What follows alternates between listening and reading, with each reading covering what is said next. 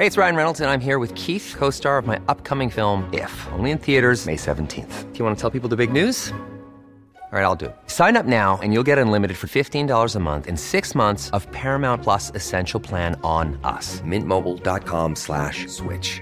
Upfront payment of $45 equivalent to $15 per month. Unlimited over 40 gigabytes per month. Face lower speeds. Videos at 480p. Active Mint customers by 531.24 get six months of Paramount Plus Essential Plan. Auto renews after six months. Offer ends May 31st, 2024. Separate Paramount Plus registration required. Terms and conditions apply if rated PG.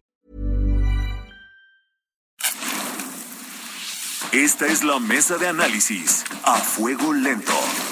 Bajo la conducción de Alfredo González Castro por El Heraldo Radio.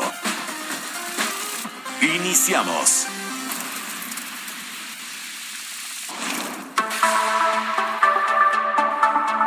Son las nueve de la noche en punto, tiempo del centro de la República. Muy buenas noches, bienvenidas, bienvenidos a esta mesa de opinión. Los saluda su servidor y amigo Alfredo González Castro, con el gusto siempre de cada martes y decirle que estamos transmitiendo desde nuestras instalaciones en la Ciudad de México a través del 98.5 de su frecuencia modulada con una cobertura en todo el territorio nacional y en Estados Unidos. Gracias gracias a la cadena de El Heraldo Radio. Por lo pronto lo invitamos a ser parte del debate a través de nuestras redes sociales, de la reflexión y del análisis también, ¿por qué no? En Twitter, arroba Heraldo de México, arroba Alfredo Les, con Z al final, y arroba Is Robles. Y también, como cada martes, saludo a mi colega y amigo Isaías Robles, quien me acompaña en la conducción de este espacio y nos va a platicar sobre los temas que vamos a revisar esta noche en esta mesa. ¿Cómo estás, Isaías? Muy buenas noches. ¿Qué tal, Alfredo? Muy buenas noches. Buenas noches a todo nuestro auditorio. Hablaremos de las repercusiones del conflicto eh, entre Rusia y Ucrania en nuestro país. Parece lejano, pero no, además de modificar la geopolítica mundial, también se esperan repercusiones en el ámbito tecnológico por el tema de los insumos. También se habla de que habrá un incremento en el precio de los fertilizantes y esto afectará al sector agropecuario. También va a afectar al sector turismo. De todo ello vamos a hablar en esta primera mitad de A Fuego Lento. También abordaremos el tema de la reforma eléctrica. Ya concluyeron, el, concluyó el Parlamento abierto sobre el tema qué va a pasar, cuándo se va a dictaminar, cuándo pasará al Pleno. Vamos a hablar con un diputado del PRI sobre el asunto. Y por último, estalla la violencia en estados gobernados por Morena. ¿A qué atribuir esta situación? Son los temas que tendremos a lo largo de este espacio y de aquí hasta las 10 de la noche, Alfredo. Así es, Isaías, y un poco recordando que el miércoles de la semana pasada el presidente de Rusia, Vladimir Putin, anunció la puesta en marcha de una operación militar especial contra Ucrania. Bueno, ¿esto qué quiere decir en buen, en buen castellano? Pues simplemente que tomó la decisión unilateral de invadir eh, eh, Ucrania, Ucrania. Y ahí eh, la alta comisionada para los derechos humanos de la ONU, Michelle Bachelet, dijo ayer que desde el inicio de la invasión se han registrado 102 civiles muertos, 102 civiles muertos, incluyendo siete niños pero advierte que las cifras reales en el terreno pueden ser considerablemente más altas. De hecho, las autoridades ucranianas estiman la cifra ya en 352 personas que han perdido la vida. A su vez, Filippo Grandi, el es alto comisionado de la ONU para los refugiados, confirmó que hasta ayer había unos 520 mil refugiados provenientes de Ucrania en naciones vecinas a ese país. Pero bueno, Vamos a entrar en materia y cuáles serán los efectos para el mundo y para México de esta guerra y tú nos vas a presentar al primer invitado de esta noche, Isaías. Así es, Alfredo. Establecemos contacto con Octavio Segovia. Él es investigador postdoctoral de la UNAM, especialista en seguridad internacional, en teorías de las relaciones internacionales y gobernanza global. Bienvenido, Octavio. Muy buenas noches. Hola Isaías, Alfredo, muy buenas noches. Gracias por la invitación. Es un gusto estar con su auditorio y con ustedes. Muchas gracias, Octavio. Y pues de entrada, eh, ¿qué va a pasar? Si va a haber un, un parteaguas en, en la geopolítica del mundo a partir de este conflicto que está ocurriendo allá entre Rusia y Ucrania. Yo considero que sí habrá grandes cambios y redefiniciones en el ámbito político, económico, energético, pero también al interior de las organizaciones internacionales. Considero que también la cuestión nuclear se replanteará al interior de distintos estados, entre ellos Irán, India, Pakistán, Israel, Arabia Saudita, por supuesto Corea del Norte. Ucrania en estos momentos está lamentando el haber firmado los acuerdos de Budapest en 1994, que le hicieron renunciar a su armamento nuclear y que quizá habrían cambiado el derrotero de esta guerra. Me parece que también habrá cambios al interior de la OTAN.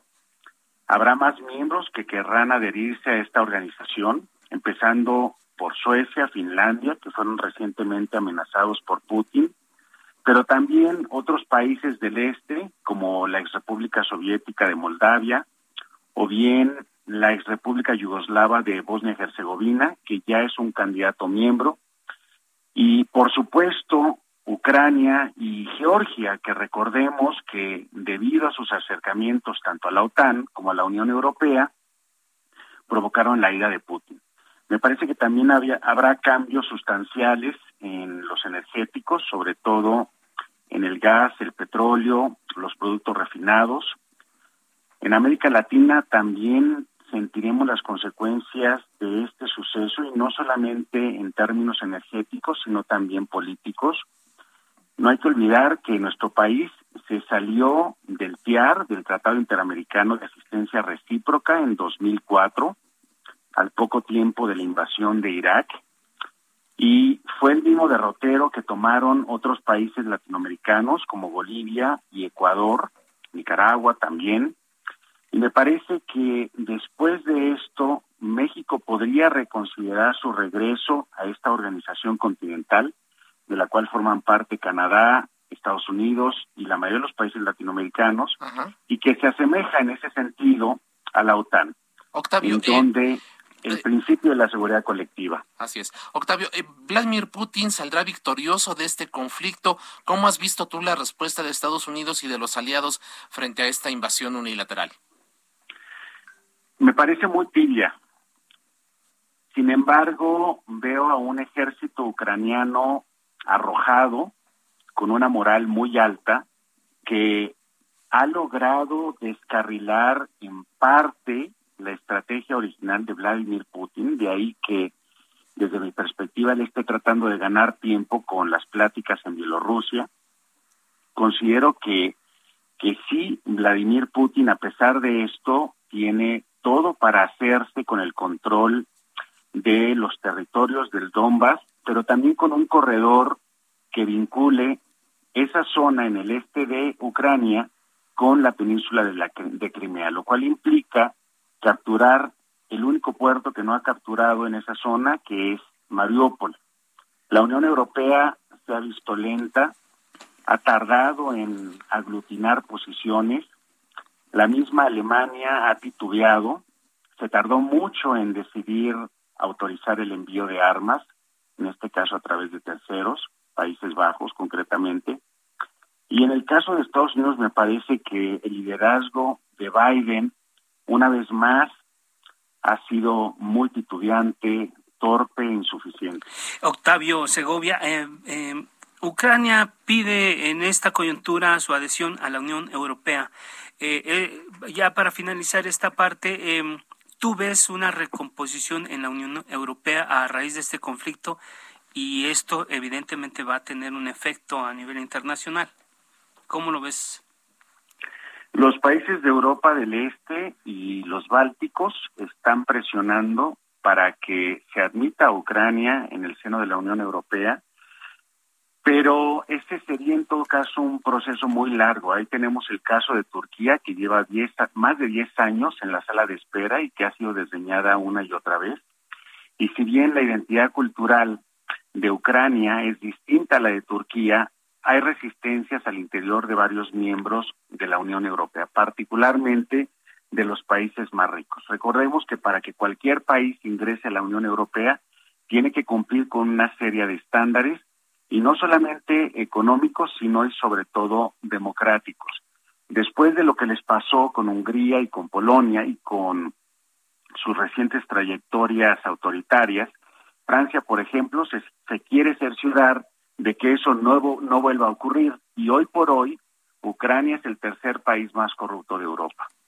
así es, hay una situación ahí muy compleja. Octavio Segovia, especialista en seguridad internacional, teorías de las relaciones internacionales y gobernanza global. Gracias por su tiempo y su confianza y estamos en comunicación para seguir analizando este tema. Por supuesto, a sus órdenes. Gracias Isaías y gracias Alfredo. Buenas noches. Buenas noches. Nueve con nueve. A fuego lento. Alejandro González Campos es periodista digital, analista y columnista especializado en telecomunicaciones y tecnología. Está en la línea telefónica. Alejandro, gracias. Muy buenas noches. ¿Cómo estás? Hola, buenas noches, Isaías, Alfredo, un gusto saludarlos. Muy bien por acá ustedes, ¿qué tal? Saludos al auditorio. Bien, pues aquí revisando lo que está pasando en este momento, en esta coyuntura tan importante, y bueno, esto que tiene que ver con, con la parte, también queremos revisar la, la crisis que se viene en, en temas de tecnología y telecomunicaciones, Isaías. Ahí tú lo comentabas al arranque de este espacio. Así es, y Alejandro, preguntándote, venimos de la crisis de los contenedores producto de la pandemia por COVID-19. ¿Este conflicto entre Rusia y Ucrania acentuará la falta de insumos? Pues sí, como, como bien dices, eh, eh, estamos todavía no saliendo ¿no? de esta crisis que hubo en, en materia tecnológica eh, en cuanto a semiconductores, a chips, que utilizan diversas industrias, desde industrias eh, que fabrican eh, temas electrónicos, ¿no? Como teléfonos, como computadoras, electrodomésticos, hasta la automotriz y muchas otras, ¿no? Entonces, efectivamente, todavía no estamos saliendo de esta crisis en la que nos vimos por eh, falta de, insumos para los semiconductores que conforman a todos estos todos estos aparatos y bueno, con esta crisis en, Ucrania y, y, Rusia, pues se va a acentuar un poco más.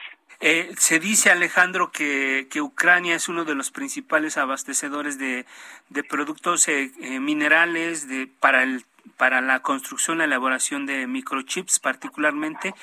¿Qué representa Ucrania en el mundo de la tecnología? ¿De qué depende el mundo en términos de, de suministros y materiales con Ucrania? Sí, ahí el tema con Ucrania es que es uno de los principales productores de gases. Eh, déjenme platicarles que los componentes electrónicos, eh, parte parte de, de, lo que están fabricados son precisamente gases, ¿no? Y en específico, eh, en el caso de Ucrania, este tiene un tiene un em, digamos abastecimiento a nivel mundial del gas neón y el gas xenón que son eh, pues componentes que hacen funcionar de alguna manera eh, estos semiconductores, ¿no? Entonces, pues sí, efectivamente Ucrania es uno de los países eh, proveedores principalmente de compañías de Estados Unidos, ¿no? Aquí hay que hay que digamos eh, desmenuzar un poco esta situación porque no es no es proveedor para todo el mundo, sino para ciertos mercados. Estados Unidos es uno de ellos. De hecho, recientemente la Casa Blanca por ahí advirtió a las a los fabricantes de semiconductores eh, de aquel país, de Estados Unidos, sobre este posible desabasto, ¿no? Que podría haber específicamente en cuestiones de gas para fabricar estos componentes electrónicos. Entonces, eh, pues es ahí en donde pues vemos o veremos que pudiera haber alguna afectación, aunque el mismo gobierno estadounidense eh, les pidió a estas empresas pues que tomaran previsiones y buscaran eh, alternativas, ¿no? Para, para poder ellos seguir con la producción de componentes electrónicos. En caso de que el conflicto se prolongue más tiempo del, del que pudiéramos pensar, ¿cuáles serían los sectores más afectados y el efecto en la economía global por esta situación, eh, Alejandro? Lo que puede ocurrir, eh, la verdad es que yo no veo que ocurra un caso como el, el de COVID que se prolongó eh, durante prácticamente dos años, ¿no? Todo el 2020, todo 2021. Y eh, eh, efectivamente dependerá, dependerá de, de, cuánto tiempo dure pues este este conflicto en aquella zona. Y por ejemplo eh, recientemente una de las empresas importantes no allá productoras en Ucrania de, de estos gases eh, Cryo Engineering se llama eh, cerró la semana pasada, detuvo sus operaciones, ¿no? Este, eh, pues argumentando que obviamente iba a proteger a, a su personal. Es una compañía que está ubicada en la ciudad de Odessa y precisamente hoy vimos que, que, que los ataques rusos que se intensificaron ocurrieron eh, eh, en una parte de esta ciudad, ¿no? Entonces, eh, pues esa ese es un ejemplo de las de las empresas que han cerrado, que han detenido operaciones y bueno, ahí lo que lo que veremos es justamente quizá no una crisis como la de COVID, pero sí incluso aumento de precios o un poco de retraso en, en el ritmo que se venía teniendo antes de, de, COVID, ¿no? Este, veremos que a lo mejor se alarga un poquito más la, la crisis que estaba prevista que se regularizara eh, a partir del segundo semestre de este año, a lo mejor podrían ser incluso unos meses más allá de, de, este año, ¿no? El primer trimestre de 2023, ah. pero veremos, dependerá de, de, la situación que ocurra ya Gracias. Alejandro, finalmente, ¿en dónde prevés tú que habrá incremento de precios? ¿En teléfonos móviles, en vehículos? ¿En dónde ves tú que tendrá el impacto? Sí, por supuesto, es precisamente eh, en estas industrias que mencionas, en la industria eh, automotriz y en la industria de, la computación, de los teléfonos móviles, eh, de los electrónicos, donde veremos eh, posibles aumentos de precio que efectivamente pues puedan pegar al bolsillo de los consumidores. Así es. Alejandro González Campos, periodista digital, analista y columnista especializado en telecomunicaciones y tecnología. Gracias por aceptar nuestra convocatoria y estamos abiertos a nuevas comunicaciones contigo.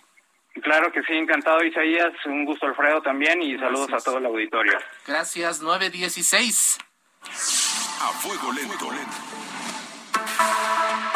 Ahora, para analizar las afectaciones en el sector agropecuario, está en la línea telefónica Fernando Ortiz, jefe del Departamento de Ciencias Agrícolas de la FES Cuautitlán de la Universidad Nacional Autónoma de México.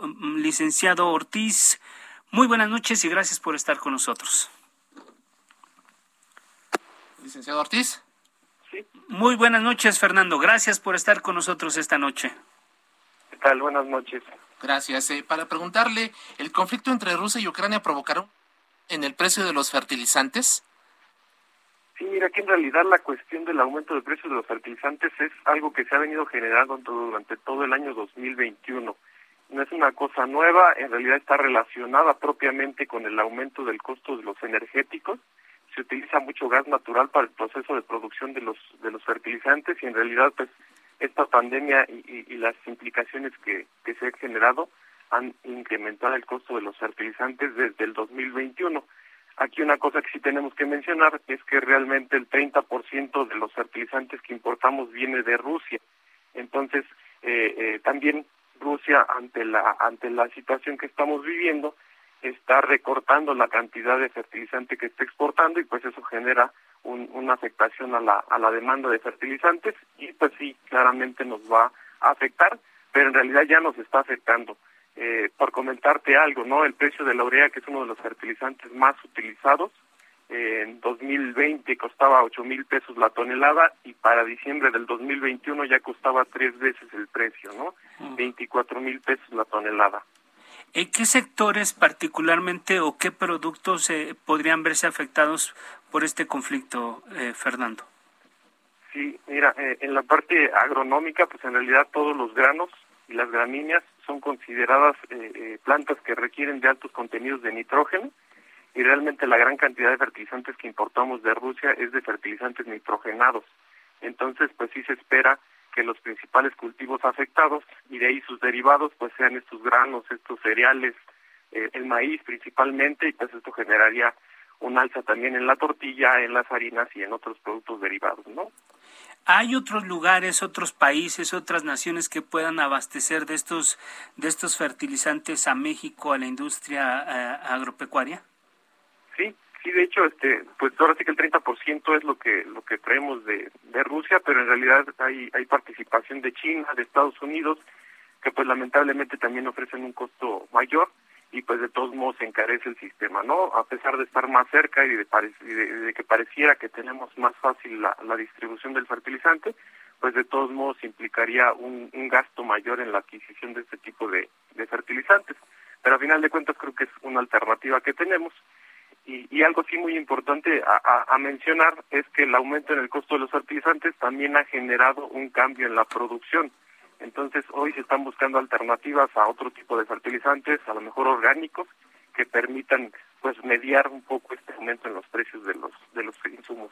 Usted habla, eh, Fernando Ortiz, de aumento, eh, por ejemplo, en, el costo del maíz que repercutiría en la en la tortilla. ¿Hay un eh, promedio, una estimación de cuánto podría de cuánto podría ser este incremento? Mira, por ejemplo, en maíz se habla de que el, el 20% de la superficie de maíz dejaría de sembrarse el año pasado los productores simplemente dijeron, está carísimo el fertilizante, dejamos de producir y o simplemente disminuyeron la cantidad de fertilizante que se aplicaba a las tierras, entonces esto disminuye los rendimientos y por tanto y baja en la producción. Entonces sí se, se, se, espera que haya una disminución del 20% por lo menos de la superficie de maíz. Eh, Fernando, ya para finalizar, eh, si se prolonga este conflicto, ¿estaremos frente a un desabasto generalizado de productos del campo? Pues bajaría, bajaría la oferta, eso aumentaría los precios, pero eh, pues la pandemia incluso no, no detuvo el campo, ¿no? Entonces sí se espera que siga produciendo que sí se encarezcan algunos sistemas de producción, a lo mejor que cultivos básicos como el maíz se encarezcan tanto que pues la gente deje de producirlos, pero en la parte, por ejemplo, de producción de hortalizas, de producción de frutales, eh, pues no se tendría tanta afectación porque son sistemas altamente rentables a pesar del aumento de los insumos. Así es, pues una situación muy compleja. Fernando Ortiz, jefe del Departamento de Ciencias Agrícolas de la FES Cuautitlán de nuestra máxima casa de estudios, gracias por aceptar esta convocatoria. Al contrario, gracias a ustedes. Saludos. Muchas gracias. 921. A fuego lento. Para cerrar este balance hablaremos de otro sector que representa ingresos muy importantes para el país, que es el sector turístico. Francisco Madrid es director del Centro de Investigación y Competitividad Turística de la Universidad Anáhuac. Francisco, muy buenas noches, gracias. Hola, muy buenas noches. Gracias al contrario por la invitación. Doctor Madrid, ¿cuántos turistas rusos y ucranianos visitan México? A ver, eh, en el mejor año que fue por ahí de 2012-2013 recibimos casi 100.000 turistas rusos. El año pasado hubo una recuperación importante luego de la caída de 2020 por, por el tema de la pandemia llegamos a un 67% de esta cifra. Ucrania, por el contrario, tuvo su mejor año el año pasado eh, con 20.000 turistas. Ah, perdón, eh, doctor Madrid, no, no le alcanzó a escuchar. ¿Ucrania cómo estuvieron, estuvieron las cifras el año pasado? El mejor año, el año pasado, con 20.000 turistas. 20.000 turistas, así es.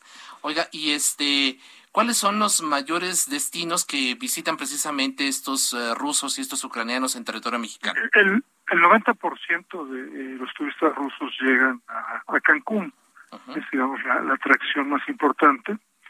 Eh, vale la pena decir que es una cantidad pues relativamente menor, aunque su gasto eh, se piensa que es hasta tres veces más alto que el del turista promedio que llega a este aeropuerto. Eh, doctor, ¿veremos una reacción en cadena en la industria a partir de este conflicto que está ocurriendo allá en Ucrania? Pues lo que estaríamos esperando es eh, una nueva reconfiguración de la actividad. Es muy temprano para saber cómo va a, a impactar. Estamos viendo las primeras horas de, esta invasión, porque no se puede llamar de esta manera, y eh, no tenemos la certeza de que vaya a ser un tema, digamos, de corta duración o que se pueda extender durante un largo tiempo y habrá que estar al tanto. Lo que podemos anticipar es que muy probablemente estemos viendo un, un alza los precios de los combustibles, derivado de lo que ya ha subido el petróleo, eh, además de que eh, el, incremento en otros eh, productos, en otras materias primas, pues nuevamente estará poniendo presión a la inflación en el mundo, como hemos venido viendo pues ya en los últimos meses, y esa necesariamente será este, impactada en, los, en las tarifas del sector y pagada por los consumidores. Eh, yo diría que eso es lo que hoy podríamos anticipar. Evidentemente los flujos turísticos en la región pues estarán modificándose de manera importante. Rusia es un mercado muy importante para, para Turquía, por ejemplo, que es uno de los destinos eh, más relevantes en el mundo cambiado. ¿Qué tanto esto eh, estará afectando a nuestro país? Pues eso sí costaría más trabajo más de mantenerse en un conflicto, digamos, geolocalizado en aquella zona, pues la afectación sería más bien menor, quizás solamente con este tema de la subida de los eh, costos de las tarifas aéreas. Así es. Francisco Madrid, director del Centro de Investigación y Competitividad Turística de la Universidad de Anáhuac. Gracias por esta comunicación. Buenas noches. Muy buenas noches. Vamos a una pausa, Alfredo. Vamos a una pausa, nos ganó el tiempo y regresamos.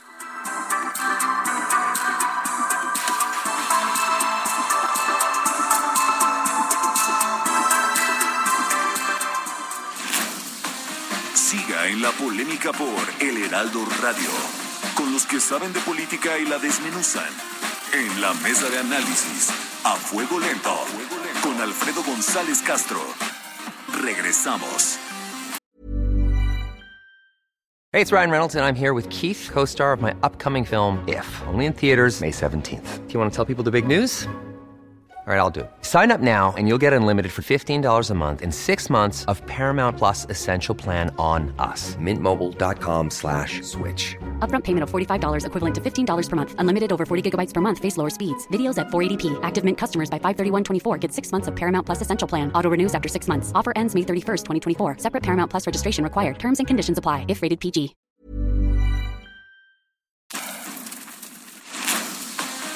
Siga en la polémica por El Heraldo Radio, con los que saben de política y la desmenuzan.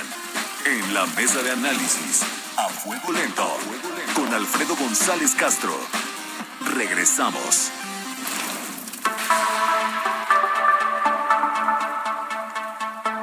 Nueve de la noche con 30 minutos, hora del centro de la República. Volvemos a la mesa de opinión a fuego lento. Les recuerdo que estamos transmitiendo totalmente en vivo por el 98.5 de su frecuencia modulada desde la Ciudad de México con una cobertura en todo el territorio nacional y allá en los Estados Unidos. Gracias, gracias a la cadena de El Heraldo Radio. Isaías, amigos del auditorio, estamos de regreso para revisar un tema también muy importante que justo esta semana va a ser decisiva hasta donde sabemos. Así es, así es. Ayer concluyó el Parlamento abierto de la reforma eléctrica al que convocó la Cámara de Diputados y la pregunta lógica es ¿qué sigue?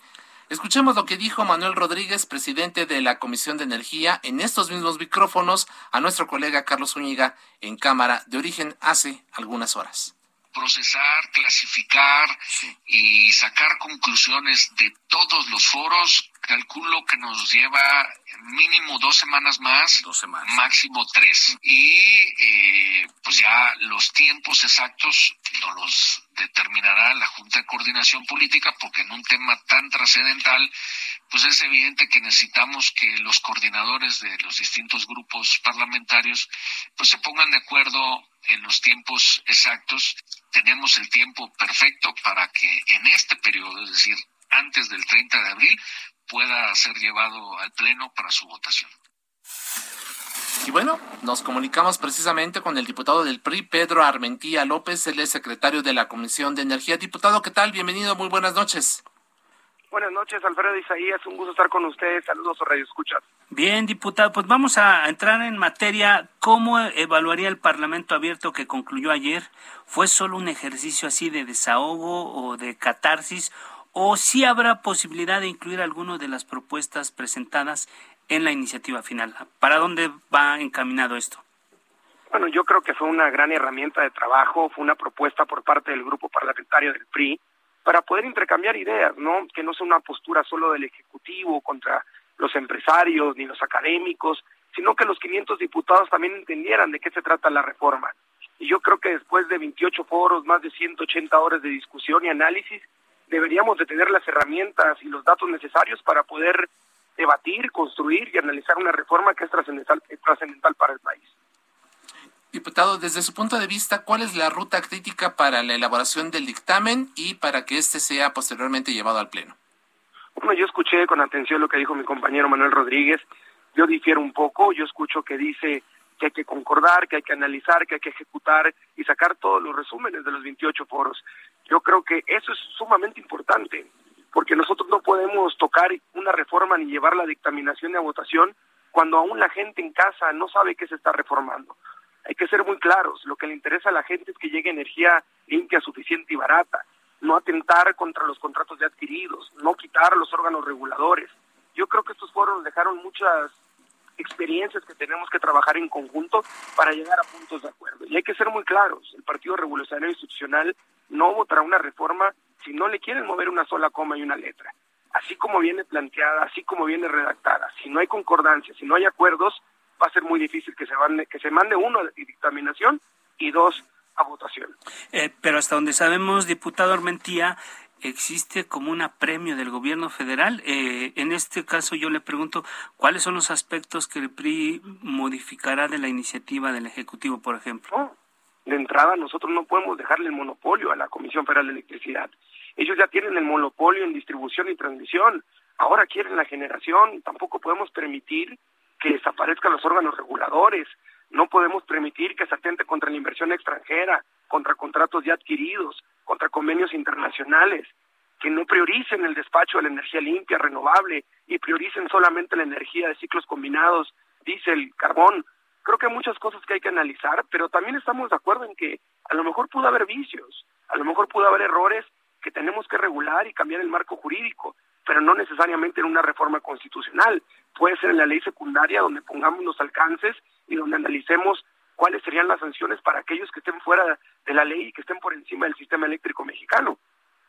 En ese sentido, diputado Armentía, eh, los tiempos, ¿cómo los ve usted? Ya eh, comentaba que ve muy difícil que se cumpla lo que comentaba en estos micrófonos el diputado Manuel Rodríguez. Él hablaba en dos o tres semanas, vamos a procesar todo lo que se incluyó en los foros y él calculaba que en este mismo periodo ordinario de sesiones habría reforma. ¿Usted eh, cómo ve los tiempos? ¿Cómo ve, los ve el PRI? Ojalá que se procese, se analice y se lleguen a puntos de acuerdo. De no ser así va a ser muy difícil. Pero también si ellos piensan que tenemos premura en aprobarla, llevar la votación, están muy equivocados. Obviamente ellos tienen la mayoría, pero no la mayoría calificada. Entonces es un tema que tenemos que llevar con calma, no podemos mezclar los temas que se avecinan, tenemos la revocación de mandato, tenemos elecciones en seis estados de la República y no podemos permitir que un tema tan trascendental se vuelva un proselitismo o una carga ideológica para poder tener y sacar ventaja en, en estos aspectos. Nosotros lo analizaremos, respetaremos los tiempos que lleve el proceso ahí en la, en la junta directiva y yo creo y estoy seguro que esto no pasará hasta después de que pase la revocación y pasen las elecciones. Es decir, eh, hasta el periodo ordinario de sesiones que continúa y que inicia en, septiembre próximo, o habría un extraordinario, ¿cómo ve usted? Bueno, yo creo que hay que analizarlo, ya la Junta de Coordinación Política eh, analizará y, y, tendrá los temas sobre la mesa. De entrada te puedo decir que nosotros no estamos dispuestos, no estamos cerrados al diálogo, ¿eh? estamos totalmente abiertos a poder debatir, a poder concordar y a poder construir. Pero si hay una negativa por parte del grupo que tiene la mayoría por parte del Ejecutivo, pues nosotros no tenemos ninguna prisa, ninguna prisa en que esto se dictamine y se lleve a votación. Que se esperen los tiempos, que se lleven los procesos que se tengan que llevar y analizar esta reforma como debe de ser. Eh, diputado Pedro Armentía, una de las grandes interrogantes es si el bloque eh, conformado por el PRI, PAN y PRD se mantendrá hasta el final en, en este tema o cada quien va a votar por su lado e incluso eh, se dice que también en el PRI como que no hay un todavía un voto consolidado. ¿Cuál es el escenario que, que hay en este momento sobre esto en particular? Comentarte, ¿no? De entrada, de inicio, de bote pronto, cuando se mete la iniciativa, fuimos el único partido que no tomó postura ni a favor ni en contra. Queríamos esto, queríamos el debate, queríamos el Parlamento. Esto también nos sirvió para que nuestros aliados participaran en el Parlamento, se, escucharan los pros y los contras y hoy día te puedo decir que los tres partidos políticos estamos más unidos que nunca, tenemos una sola de construir, no estamos cerrados a poder llegar a acuerdos, pero nos mantendremos en bloque. Nosotros, así como está redactada y presentada la iniciativa, no vamos a ir. Tenemos que analizarla, tenemos que llegar a puntos de acuerdo y a partir de eso construir por una reforma que le beneficie a los mexicanos. A ver, entonces, en resumen, usted nos dice, no tenemos ninguna prisa, si Morena insiste en no modificar una sola coma de la iniciativa eh, del Ejecutivo, no va a pasar y eh, entonces los tiempos nos llevarían hasta el periodo ordinario de septiembre próximo. Así es, así de claro, nosotros no tenemos ninguna prisa, entendemos la premura que tiene el Ejecutivo y el grupo mayoritario, pero tenemos que construir. Y ante una cerrazón de no querer modificar, ni escuchar, ni analizar, ni concordar, ni ejecutar lo que salió de los foros, va a ser muy difícil. Lo volvemos a repetir claro y contundentemente, nosotros hay un proceso de revocación, hay un proceso de elección en seis estados y ojalá esto pase y sea después de estos procesos para no mezclar las cosas. Diputado, ¿cómo ve el ánimo en Morena? Después de todos estos foros, pues parecía que estaba ya muy, muy pintado, muy dibujado lo, que iba a ocurrir, es decir, el eh, grupo del partido en el poder iba a defender a capa y espada la iniciativa, incluso insultando y señalando a los representantes del sector empresarial y de academia que estuvieron en estos foros, diciéndolo que ellos este pues solamente ven por sus propios intereses, etcétera, etcétera. Y por el otro lado, pues también la, iniciativa privada, pues pidiendo eh, la posibilidad de, de, seguir participando en la generación, en la distribución de la luz. Eh, Después de esto, ¿usted ve una posibilidad de que cambie la mentalidad de Morena y, vaya justamente por lo que usted lo, comenta, por un diálogo eh, que permita modificar la iniciativa de López Obrador? Claro, ojalá lo hagan, porque fue muy claro en el Parlamento. El sector empresarial expuso sus temas y no están cerrados a poder meter otra vez y revisar el tema del porteo, a lo mejor pagar respaldo, analizar cómo está redactada la LIE, ver de qué manera pueden construir junto con el gobierno, pero si el gobierno federal y el grupo mayoritario Morena no están interesados en llegar a un acuerdo y una postura con el privado, va a ser muy difícil. Y yo te lo digo muy claro, nuestro país ha vivido tres momentos importantes. En 1960 con la creación de la Comisión Federal de Electricidad, después en 1992 con la reforma ante una contracción, necesitamos del privado para poder tener infraestructura. En el 2013 con la apertura del mercado, sería irrisorio y sería tonto pensar que no se necesita del privado para poder tener un sistema eléctrico mexicano de vanguardia. Y es lo que no entiende el grupo mayoritario. Hablan de que hasta el 46% va a poder el, priva el privado y ellos por lo menos el 54%. Podría ser hasta el 1 o hasta el 99% del otro lado. Entonces creo que hay muchas cosas que hay que revisar y vi una postura del sector empresarial de poder llegar a acuerdos, de poder sentarse en una mesa y poder acordar cosas en beneficio del sistema eléctrico mexicano. Diputado Armentía, para finalizar, te quiero preguntar, eh, hemos visto en los últimos días que eh, el gobierno de Estados Unidos está presionando particularmente sobre este tema, se utilizan otros aspectos para, y se dice que el gobierno está muy pendiente, el gobierno de Joe Biden está muy pendiente de lo que ocurre en este, en este tema, particularmente en el Congreso mexicano. La pregunta que te quiero hacer para finalizar, ¿crees que va a influir la presión del gobierno de Estados Unidos en que el gobierno modifique o haga algunos ajustes a la iniciativa o de plano no va a pasar? Mira, yo, yo quiero ser muy puntual con esto. Quien piense que no tiene una influencia está equivocado. Nosotros tenemos un tratado comercial que ellos no van a ver y ni van a querer que se vea afectado.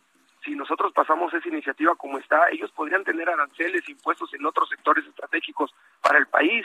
Ellos están dejando que esto transcurra, están poniendo los temas sobre la mesa y estoy totalmente convencido de que esto atenta total y libremente contra lo que se ha construido durante muchos años.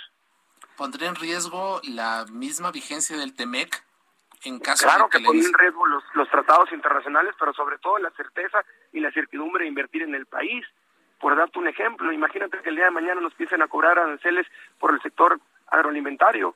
Entraríamos en un déficit comercial, retiro de capitales, mayor inflación, son cosas que no valoran y no miden. Hablan acerca solamente de la afectación del privado, pero no hablan de la afectación que podría traer esto económicamente y macroeconómicamente para el país.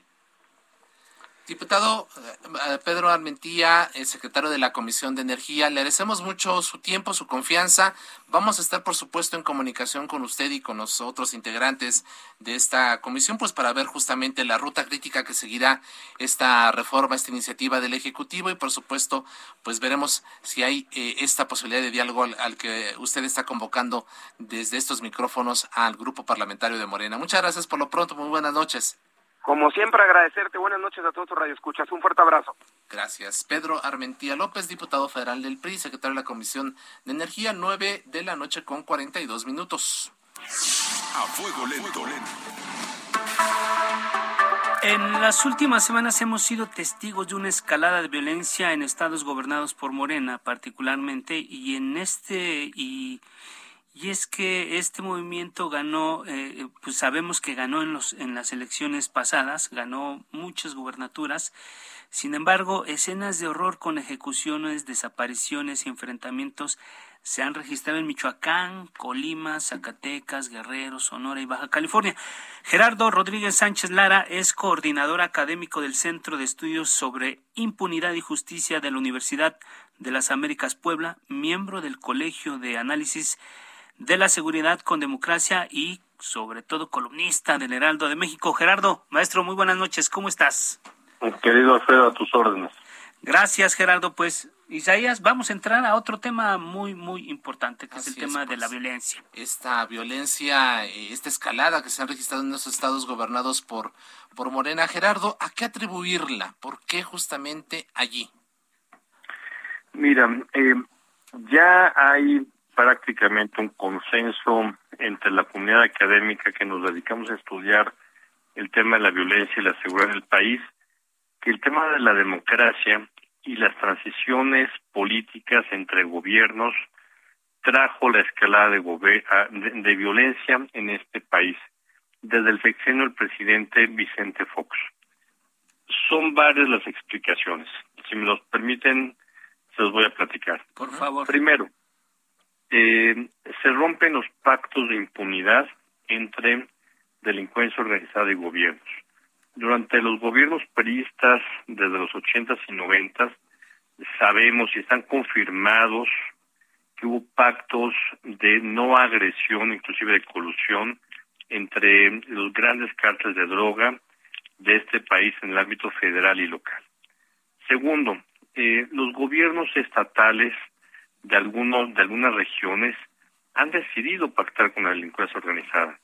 Tenemos narcogobiernos en los últimos 30 años en los siguientes estados: Tamaulipas, Michoacán, Sinaloa, Guerrero, al menos. Jalisco y Colima eh, más recientemente. Tercero, hay una fuerte debilidad de los gobiernos municipales.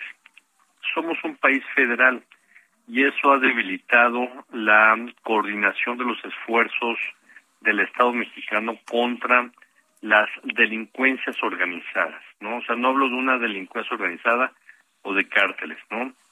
Eh, los gobiernos estatales son son muy frágiles frente a esta situación. Cuarto, hay una eh, hay una falta de asunción de las responsabilidades en materia de seguridad. El gobierno federal, al menos desde las últimas tres administraciones, ha asumido la responsabilidad de lo que pasa en materia de sobre el país. Pero, Alfredo, Isaías, los principales responsables de la inseguridad que vive este país son los gobiernos estatales, porque han rechazado y se han, la expresión, se han, se han hecho pato absolutamente de lo que sucede en sus estados. Los homicidios, son delitos que le competen atender, investigar, prevenir y castigar a los gobiernos estatales. Entonces, lamentablemente, Isaías, Alfredo, vivimos en una trampa de, seguridad por el mal armado del, del sistema político mexicano, por la alta corrupción que hay, y por también por impunidad que ha habido con la delincuencia organizada. Eh, Gerardo, sin embargo, vemos que el presidente despliega prácticamente todo el gabinete de seguridad en cada estado. Lo vimos particularmente en Zacatecas. Va, lleva todo el, el gabinete en pleno, llega la Guardia Nacional, llega el Ejército, llega la Marina, pero parece que las cosas no cede. Es parte de esto que tú comentas, de esos cuatro aspectos que tú comentas ¿Cómo, ¿Cómo entrarle? Porque parece que la solución está ahí, pero no es la solución. ¿Por dónde le entramos? El gran problema es la coordinación de esfuerzos. El Estado mexicano, si, si lo sumamos en su conjunto, es mucho más poderoso que la delincuencia organizada. El problema es que está fragmentado. A Zacatecas lo dejaron morir. A Michoacán lo dejaron morir. A Guerrero, pues ha estado en el libre albedrío por mucho tiempo. Cuando federación, Estado y municipios se unen para combatir la delincuencia, hay muy buenos resultados. Veamos el caso de la Ciudad de México, por ejemplo. ¿no? Llegó un gobierno de Morena con, con Claudia Sheinbaum pero hay variantes que garantizan la coordinación. Tenemos un mando único en la Ciudad de México. Eso eso no pasa en el resto de los de los estados donde las policías municipales están a cargo de los de los alcaldes. Segundo, en esta administración al menos hay buena coordinación entre autoridades federales y estatales. Hay capacidades, hay dinero, eso es muy importante, hay presupuesto, hay elementos, lo que se llama estado de fuerza. La Ciudad de México tiene el estado de fuerza más importante de todo el país. En estados como Zacatecas tenemos bajos niveles de salarios para los policías, no tienen incentivos para denunciar delitos que, que, suceden más allá de la capital o los principales municipios, hay fuerte presencia de la delincuencia organizada, hay descoordinación política y hay transición política. No es menor. En, el estado de Zacatecas, por ejemplo, pues hay, llega un gobernador hermano de un candidato natural a la presidencia de la República y no vemos, por ejemplo, que haya interés para, para coordinarse. Entonces, no es menor que haya esta visita del Gabinete de Seguridad a ese estado para mandar el mensaje de que no, no están solos. Eh, Gerardo, una situación que llama la atención es que pese a esta escalada de violencia que estamos viendo en buena parte del país, el presidente López Obrador ha defendido esta famosa estrategia de abrazos no balazos. Si te parece, escuchamos lo que ha comentado el presidente al respecto y nos platica sobre ese, ese punto. Nosotros hemos optado por una estrategia distinta en cuanto a enfrentar a la delincuencia. Nosotros desde que llegamos decidimos no declarar la guerra a nadie y estamos optando por atender las causas que originan la violencia, no solo llevar a la práctica acciones coercitivas. Nosotros sostenemos, y esto es distinto, es diferente, que la paz es fruto de la justicia Pues eh, parece que esta violencia inusitada, Gerardo, representa un rotundo fracaso de esta política de abrazos no balazos. ¿Tú qué lectura le das? El, presidente tiene razón parcial. Eh, la estrategia de abrazos no balazos es una estrategia que busca no mandar el mensaje a los eh, a los grupos delictivos locales de que la fuerza del Estado va contra ellos, porque lo que lo que sucedió con el gobierno del presidente Felipe Calderón es que ante esta amenaza del Estado ellos se armaron, se armaron contra el Estado, pero también se armaron contra los grupos eh, aliados a ellos y los grupos delictivos contrarios. Y esto, esto exacerbó la violencia es muy difícil explicar esta esta estrategia, ¿no? Y es, y es, y es sumamente criticada por sus adversarios, por los académicos y por, por gobiernos extranjeros como el de Estados Unidos, ¿no? Pero yo creo que, que, que sí explica y, y, y pongo de por medio mi prestigio como académico, como especialista, creo que sí explica la reducción marginal de la violencia. Pero ningún pacto con la delincuencia organizada en el mundo ha garantizado la paz sostenible en los países. Pongo dos ejemplos, Guatemala y El Salvador. Cuando el presidente de El Salvador eh, pactó con las maras, hubo una paz chicha. Pero ¿qué pasó después? La violencia regresó. Y tampoco la guerra funciona como con Calderón. Entonces, ninguna de las dos estrategias funciona en el, en el largo plazo. ¿Qué es lo que funciona? Y lo sostenemos abiertamente en la universidad, eh, en, en, los estudios estadísticos, lo que, lo que sostiene un país para combatir la inseguridad combatir la impunidad son instituciones de seguridad y de justicia sostenibles de largo plazo. Y aquí el presidente de la República sí tiene una estrategia que es de largo plazo, que no es fácil explicar, que es la creación de la Guardia Nacional. México no tiene una policía de corte nacional. Así es. Los, no, los estados de la República no tienen una no tienen policías estatales para poder prevenir, castigar los delitos. En un minuto. Sí. sí, perdón. Nos, Gana nos gana el tiempo. En un minuto, Gerardo. ¿La inseguridad va a ser el talón de Aquiles de la 4T? ¿Pasará este sexenio a la historia como uno de los más violentos en la historia de México? No. No, las encuestas de opinión no ven que este sea un problema de la 4T en el presidente López Obrador. Le, va a pesar más el tema de la economía, yo creo. Ha sido muy exitoso en su, en su discurso en materia de, de seguridad. Gerardo Rodríguez Sánchez Lara, experto en seguridad nacional. Gracias, estamos en contacto. Un enorme abrazo.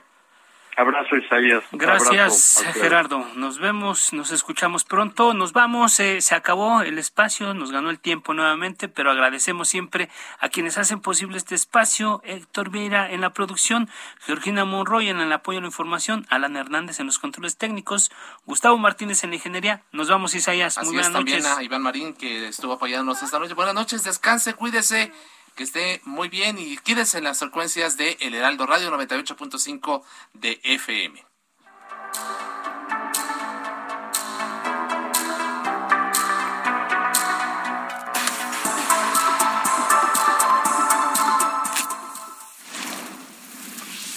La polémica por hoy ha terminado. Le esperamos el próximo martes para que con los expertos analicemos la noticia y a sus protagonistas. En la mesa de análisis a fuego lento. Por El Heraldo Radio. Con la H que sí suena. Y ahora también se escucha.